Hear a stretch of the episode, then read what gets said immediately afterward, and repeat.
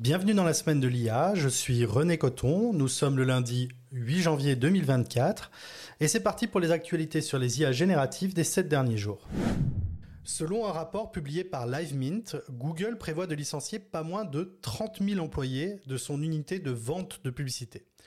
Cette décision fait suite à l'efficacité grandissante des publicités propulsées par l'IA de Google, ce qui rend redondant de nombreux postes au sein de la société. En 2023, Google avait licencié 12 000 travailleurs, mais cette nouvelle vague de licenciements est sans précédent. Le cœur de cette transformation repose sur Google Performance Max, un outil de publicité lancé en 2021. Ce service, également connu sous le nom de PMax, utilise des modèles d'apprentissage automatique pour maximiser l'efficacité des publicités sur les diverses plateformes de Google. Avec l'introduction de publicités entièrement gérées par l'IA, Google a réussi à augmenter significativement le succès de sa poule aux œufs d'or, la publicité. L'adoption croissante de cet outil depuis sa présentation à l'événement de Google I.O. en 2023 souligne une tendance avec une gestion publicitaire plus autonome, diminuant le rôle des employés dédiés à cette tâche. Cette évolution chez Google n'est pas isolée. D'autres grandes entreprises technologiques comme Microsoft ou Amazon ont également procédé à des licenciements cette année, souvent dans le cadre de réorganisation ou de coupes budgétaires. Cependant, ce qui distingue Google, c'est la raison sous-jacente à ces licenciements l'automatisation accrue grâce à l'IA. Et cette situation soulève des questions importantes sur l'avenir de l'emploi dans l'ère de l'intelligence artificielle, mettant en lumière le potentiel perturbateur de cette technologie, surtout sur les emplois qualifiés. Ce que nous appelons hallucination dans le cadre des intelligences artificielles, c'est le moment où celle-ci va générer des informations inexactes, trompeuses ou simplement fausses. Pour un néophyte, l'hallucination est vue comme une défaillance, alors que c'est plutôt une manifestation du fonctionnement des modèles d'IA. Lorsqu'on pose une question à ChatGPT, le modèle, GPT 3.5 ou GPT 4, analyse cette question en fonction des données sur lesquelles il a été entraîné. Si l'on demande à ChatGPT de deviner notre couleur préférée, il pourrait répondre bleu. C'est une supposition basée sur les tendances observées dans les données d'entraînement, où le bleu est souvent cité comme une couleur favorite. Et cet aspect est crucial à comprendre. ChatGPT et les modèles similaires n'hallucinent pas, en tout cas pas au sens littéral. Ils fonctionnent en prédisant le mot suivant le plus probable, basé sur une vaste quantité de texte. Cette prédiction est influée par les motifs et les tendances qu'il a observées dans les données d'entraînement. L'erreur de perception n'est pas due à une défaillance de l'IA, mais plutôt à notre interprétation des réponses générées.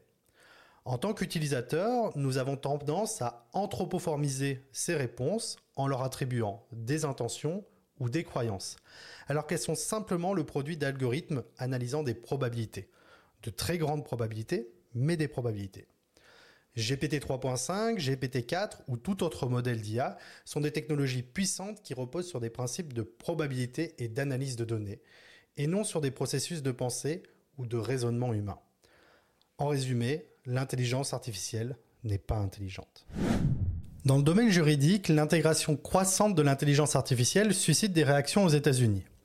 John Roberts, le juge en chef de la Cour suprême, met en lumière les avantages et les inconvénients potentiels de cette évolution. D'une part, pour lui, l'IA pourrait révolutionner l'accès à la justice, particulièrement pour les justiciables les plus pauvres, en simplifiant la recherche juridique et en accélérant le traitement des affaires. Cependant, il soulève des préoccupations. La technologie actuelle ne peut pas remplacer le discernement humain. Et je rajouterai que l'IA ne sait pas raisonner, juste produire des contenus probables.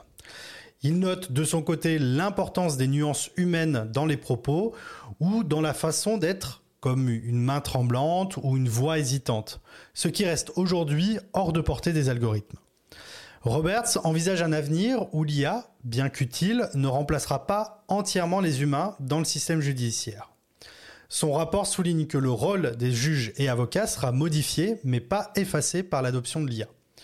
Il insiste sur le fait que la technologie doit être utilisée avec prudence et humilité, évoquant des cas où des avocats se fiant trop à l'IA ont cité des affaires judiciaires inexistantes.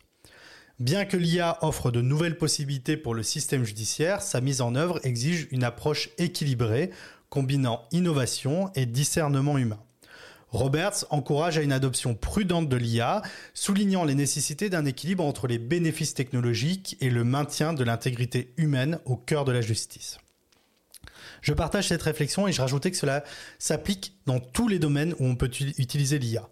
Aujourd'hui, l'IA n'est pas là pour remplacer un travailleur, elle est là pour l'accompagner, l'épauler et améliorer son travail. Merci d'avoir suivi ce podcast. Si ce n'est pas déjà fait, vous pouvez aller vous abonner sur semaine.ai pour ne pas rater les prochains épisodes. Vous pouvez aussi aller sur rené-coton.fr pour vous abonner à ma newsletter sur les IA génératives. En attendant, je vous souhaite une bonne semaine, un bon week-end et je vous dis à la semaine prochaine.